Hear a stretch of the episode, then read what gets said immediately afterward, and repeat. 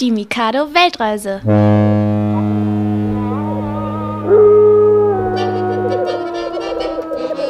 Heute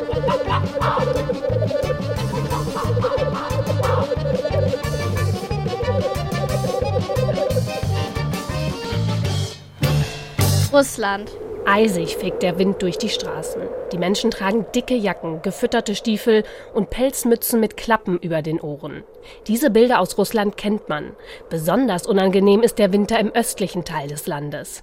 In Ostsibirien zum Beispiel liegen die Temperaturen im Januar zwischen minus 35 bis minus 60 Grad Celsius. Das ist so kalt, da sollte man besser keinen Schnupfen haben. Aus dem Schnodder, der einem aus der Nase kommt, werden dann nämlich sofort Eiszapfen. Im Ernst, wer nicht dick eingepackt ist, kann schnell erfrieren. Hinter dem harten Winter steckt russischen Märchen zufolge Väterchen Frost.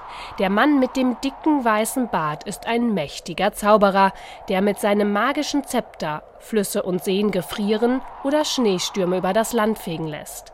In der Neujahrsnacht aber bringt Väterchen Frost den Kindern Geschenke. Das gibt es da. Die Kälte im Winter hat aber den Vorteil, dass sich in Russland Eisbären und Eisfüchse sehr wohlfühlen. Sie teilen sich ihre Heimat mit Robben, Walrossen, Eulen und Schneehasen.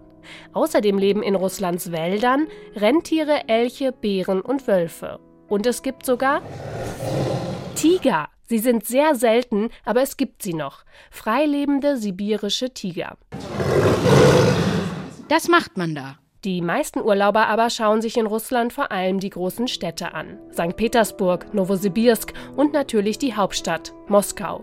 Dort gibt es den berühmten Roten Platz. Und drumherum riesige Häuser. Auch das des Kreml, so heißt der Sitz der Regierung.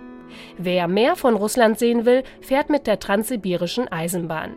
Sie durchquert das gesamte Land und hält an mehr als 400 Bahnhöfen.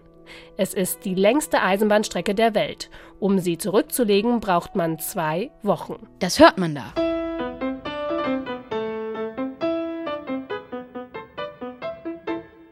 Kennst du diese Melodie noch? Es ist die Hintergrundmusik zu einem Computerspiel, das in Deutschland vor ungefähr 30 Jahren total in war und das bis heute noch gespielt wird. Tetris. Erfunden hat es ein Russe im Jahr 1985. So klingt das wohl bekannteste russische Instrument, die Balalaika. Sie sieht ein bisschen aus wie eine Gitarre, nur dass ihr Körper dreieckig ist. Die Spitze des Dreiecks zeigt nach oben, zum Hals. Darüber laufen bei der Balalaika nur drei Saiten und nicht fünf oder sechs wie bei vielen anderen Zupfinstrumenten.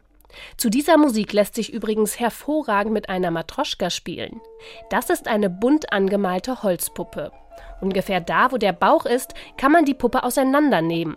Man hat dann den oberen Teil der Puppe in der Hand wie den Deckel einer Dose. Darin entdeckt man dann eine weitere Matroschka. Auch sie kann man in der Mitte öffnen. Und schon kommt die nächste Matroschka zum Vorschein. Und immer so weiter. Am Ende kommen aus einer Puppe oft bis zu fünf kleinere Puppen, die man dann auch super wieder ineinander stecken kann. Das isst man da. Viele Russen lieben Fleisch und deftiges Essen. Aus Russland kommt zum Beispiel Schaschlik. Das sind an Holzstäbchen aufgespießte Fleischstücke, die man auf den Grill legt oder in der Pfanne zubereitet.